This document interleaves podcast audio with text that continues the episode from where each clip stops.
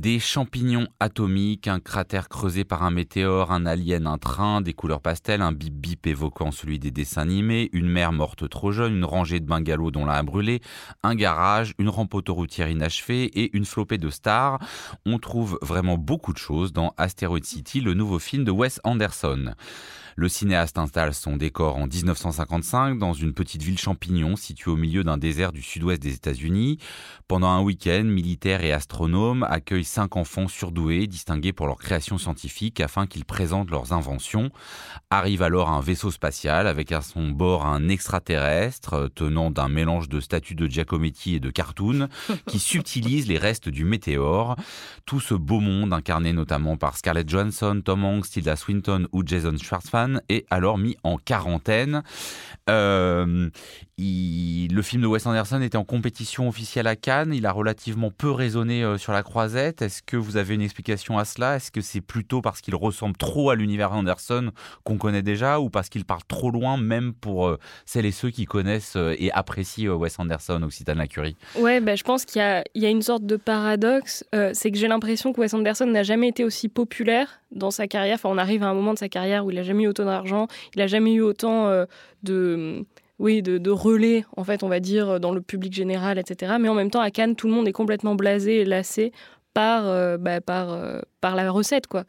Et c'est une recette qui... Enfin, je parlais de popularité parce qu'on arrive à un moment très particulier où, sur les réseaux sociaux, ça fait l'objet d'une tendance sur TikTok, c'est-à-dire où les gens imitent le style Wes Anderson, d'une tendance aussi sur Midjourney, donc cette intelligence artificielle qui permet de produire des images à partir de matériaux existants, où le style Wes Anderson est volontiers reproduit pour réinterpréter par exemple des scènes de même Game of Thrones au style Wes Anderson, et en même temps, euh, vraiment une grande popularité dans le monde de l'influence, on va dire, pour adolescents. Par exemple, j'ai quelqu'un comme Lena Situation qui a complètement copié son merchandising sur euh, les, objets qu'on peut trouver dans Grand Budapest Hotel. Donc en fait, il y a un moment où euh, le côté pop art de Wes Anderson le dépasse, on dirait presque. Et qui est souvent le propre du pop art. Ce qui est tout souvent le propre du pop art. Et d'ailleurs, c'est le cas. Et, c'est un petit peu thématisé dans le film, j'ai l'impression, à la marge, avec euh, la présence de boîtes de soupe Campbell un peu dans les bords du cadre, un peu euh, tout le temps, et même euh, dans les cartons qu'utilisent les personnages à un moment donné pour regarder un phénomène astronomique, ils se mettent des cartons sur la tête qui sont en réalité des caméras obscura, etc. Et ces cartons sont récupérés eux aussi de tomato soupe euh, Campbell. Donc il y a cette idée de, de, de, pop art qui est un petit peu thématisée par Wes Anderson, qui est une recette qui marche et qui marche tellement bien que, ben voilà, comme tout pop art, elle finit par devenir euh, un matériau pour magasin de souvenirs. Et là, pour le coup, c'est vraiment ce qui se passe à la fois dans le film, à la fois dans la réaction canoise et à la fois dans le, le destin des images de Wes Anderson euh, dans le reste de la société. Quoi. Raphaël euh, oui, effectivement, bah, j'étais assez étonné de, voir l'affluence euh, en salle euh, hier, un public très jeune d'ailleurs. Et a priori, Wes Anderson, d'après le, caissier, est le cinéaste qui fait venir le plus de, spectateurs dans, sa salle à RSC. Donc voilà, c'est une position qu'effectivement, pas, j'avais pas vu venir. Alors, effectivement, Wes Anderson, ça se ressemble toujours un petit peu. C'est le propre de tout styliste que de, tracer comme ça une, une voie. Et donc, ces films se construisent, bon, bah, tout le monde le sait, sorte d'emboîtement, de, de, multiplication de, boîtes. Euh, et ce qui est intéressant en général, c'est euh, bah, comment euh, on passe d'une boîte à l'autre. Euh, donc là, à la fois par les mouvements de caméra, et ici le, début du film est assez spectaculaire, hein, puisqu'on a toute une série de, de travelling et de panoramiques qui permettent de faire le tour de ce petit endroit euh, qui est donc Asteroid City, en gros un garage, un diner et puis euh, un motel. Voilà, il y a cette précision de, la mise en scène euh, qui est voilà d'emblée euh, saisissante. Et ensuite, évidemment, il y a un autre euh, point de jonction, c'est les, les, les, narrateurs, enfin les diverses voix qui se qui se croisent donc pour construire ces récits enchâssés. Donc ça, effectivement, c'est quelque chose qu'on a déjà beaucoup vu et identifié euh, euh, chez, chez Wes Anderson. Et bah, comme toujours, là aussi, c'est quelque chose qu'on a déjà beaucoup vu et identifié. C'est à quel moment est-ce que la mécanique se grippe? Euh, Donc il y a à la fois, le, disons, le, le, vertige de cette rapidité narrative, etc. Puis en même temps, il y a des moments, des sortes de béances. Et là, le film tourne littéralement autour d'un trou, de cratère, même de plusieurs trous. À quel moment, voilà, il y a des accros, il y a des béances il y a quelque chose d'où surgirait un petit peu, euh, disons, une émotion quand même. Parce que c'est peut-être ça, euh, sans doute aussi, euh, ce qui rend le, cinéma de Wes Anderson assez singulier, disons, c'est sa, son extrême retenue, et ce qui, ce qui fait qu'on peut, on peut rester à, distance. Alors, il y a une image d'une certaine manière qui littérise un peu ça, c'est le, côté, euh, disons, Tex Avery du film, c'est-à-dire qu'on a l'impression que les films, au fond, sont comme ces personnages qui courent très vite et qui, en fait, continuent de courir au-dessus d'un au d'un trou, quoi. Oui, puis le décor avec ces cactus, cette route unique et le même le bip bip du bip bip et le coyote est vraiment une référence directe là pour le coup. Voilà, absolument. Et donc, euh, bah, à quel moment justement, le, disons, euh, le, sentiment de de cette de la perte, de ce, à quel moment est-ce qu'ils vont se rendre compte qu'en fait ils, courent au-dessus au-dessus d'un trou? Voilà alors ça, c'est un peu, euh, disons, euh, là où le spectateur peut, enfin en tout cas moi en tant que spectateur, je peux me retrouver accroché, euh, ce serait à, quel moment il y a une sorte d'émotion qui, jaillit.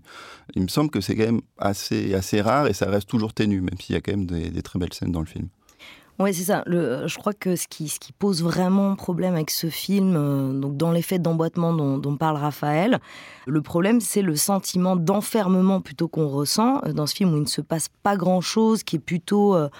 un divertissement euh, pour enfants, pour jeunes adolescents euh, de la classe moyenne qui va bien, hein, avec euh, ces personnages de, petits génies qui sont fascinés par les étoiles, bon.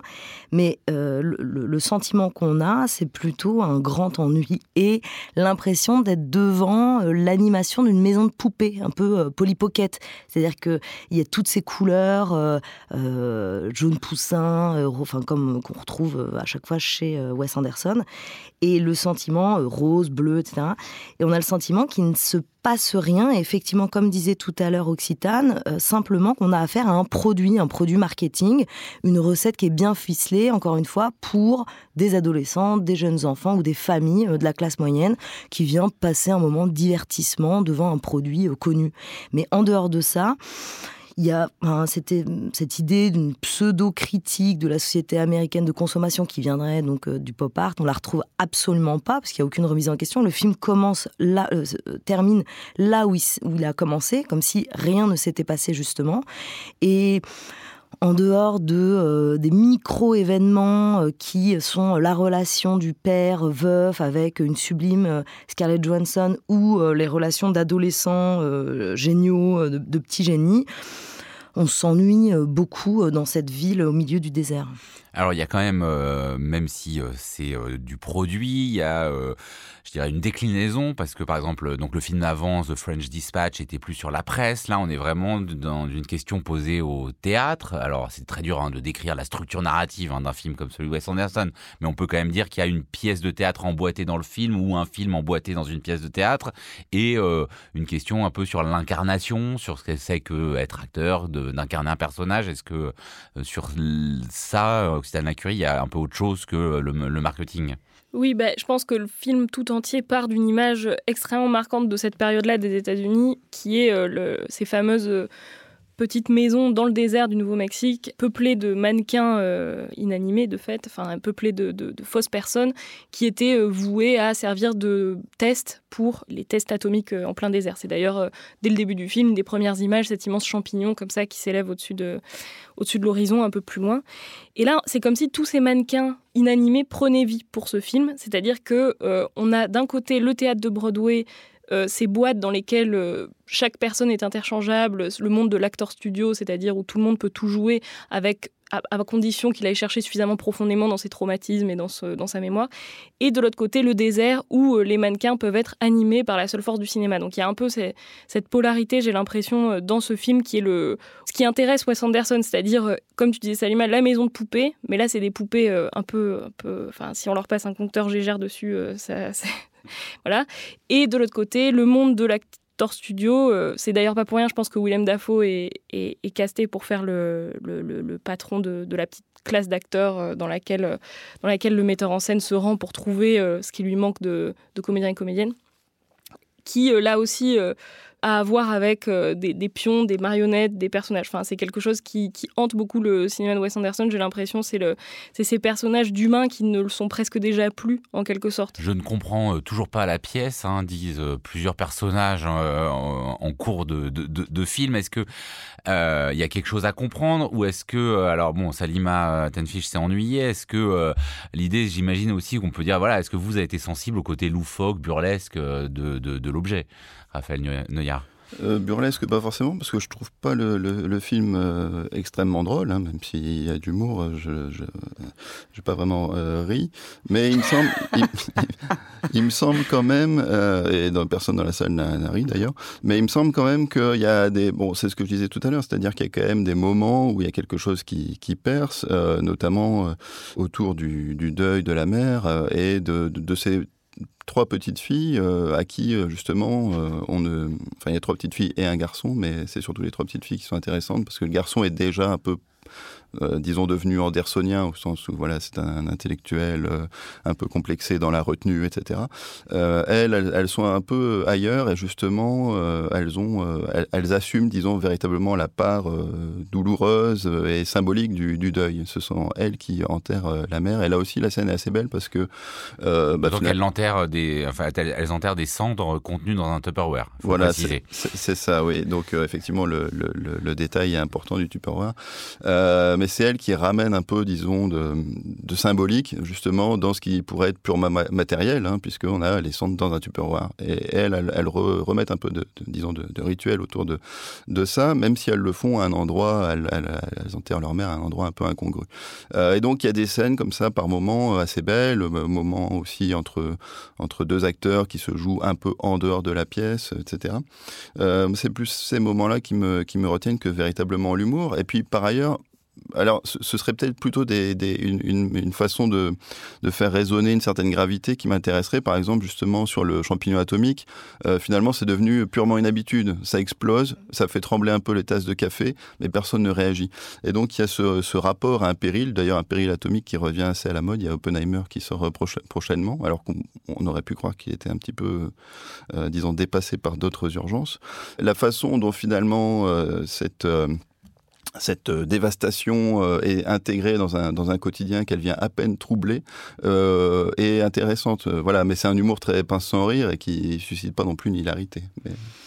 Ouais, alors moi je suis vraiment pas d'accord. Je trouve qu'il y a la scène dont tu parles des petites filles qui enterrent leur mère dans, une, dans un Tupperware, enfin les cendres de leur mère dans un Tupperware pas du tout touchant. C'est-à-dire y a quelque chose, encore une fois, de très artificiel, très mécanique, mais sans le en fait, sans, le côté grinçant qu'on pourrait attendre euh, d'une euh, justement d'un dispositif mécanique et qui pourrait renvoyer à la technique et donc à une critique euh, de l'invention de, la bombe atomique et de l'utilisation de la science à des fins de destruction et de prédation. Là, il n'y a rien de tout ça, évidemment, puisqu'on est dans un Wes Anderson. Et donc tous ces tout petits détails, ces petites références à, euh, à l'époque euh, nucléaire, l'Amérique des années 50, moi, j'ai trouvé ça presque détestable. C'est-à-dire que euh, j'y ai vu une manière de se complaire dans le fait de quand même signaler qu'on est critique de cette période. Mais finalement... Même si la critique, elle est assez limitée, parce que là, on se restitue... Alors bon, certes, il y a les champignons atomiques qui font n'importe quoi. Mais, en dehors de ça, il n'y a rien. Mais on est dans les années 50, dans un monde qui croit à la science, qui croit exactement. Euh, aux étoiles, à l'espace, à tout ça. Oui, ouais, mais c'est d'autant plus détestable. C'est-à-dire qu'il y a une manière de se complaire dans cette Amérique qui va bien. Et euh, ces, tout petits détails qui sont censés être une forme de critique, en réalité, ne sont là que pour euh, assumer le plaisir qu'on a de cette société américaine. Juste une dernière question, il y a, parce qu'on n'en a quand même pas parlé du tout, il y a cette présence d'un extraterrestre Pourtant, c'est pas un film de science-fiction du tout. Comment est-ce que, enfin, quelle lecture vous en avez fait, même si euh, on ne comprend pas forcément toute la pièce? Bah, Là aussi, euh, je rejoindrai Raphaël sur le fait qu'il y a un, retour à la mode du péril atomique et que souvent euh, au cinéma et a fortiori dans le cinéma états-unien, bah, l'extraterrestre va avec la bombe atomique. Enfin, on pense, on pense très fort au, village des damnés pendant pendant, pendant tout le film, même si c'est pas du tout sur le même créneau que ça se situe et tout. Et on pense aussi euh, au film de Jordan Peele, Nope, euh, qui, était, qui, a mm. beaucoup de points communs avec ce film-là, c'est-à-dire euh, l'arrivée d'une soucoupe volante dont on ne connaît pas vraiment l'origine, et la présence d'une espèce de parc à thème perdu dans le désert, dans laquelle tout le monde joue au cow-boy de manière acidulée, pastel, voilà. Et j'ai l'impression que c'est un peu la recette d'un certain cinéma états-unien, enfin d'un certain Hollywood un peu crépusculaire qui a besoin de mettre des extraterrestres, des bombes atomiques et des parcs à thème pour parler de la société américaine et que là-dessus, l'extraterrestre, il assume un petit peu ce sommet du triangle magique, quoi. Voilà. Enfin, moi, je le vois euh, un peu comme ça parce que finalement, euh, on ne comprend pas vraiment la métaphore, hormis une remise en cause existentielle que les scouts volantes ont toujours vocation à, à avoir dans ce genre de film. Mais on peut juste quand même féliciter Wes Anderson d'avoir osé représenter l'extraterrestre. Alors que justement dans Nope, on le représente euh, à peine dans une espèce de forme floue dans le ciel. Et là, au moins, il ose aller jusqu'à représenter cet extraterrestre qui tranche complètement avec euh, l'univers coloré, acidulé de, euh, du film dans la pièce qui devient à la fin des statuettes en vendues dans le, dans le parc à thème. Asteroid City, signé Wes Anderson, c'est sur les écrans depuis mercredi dernier, 21 juin l'esprit critique. Mediapart.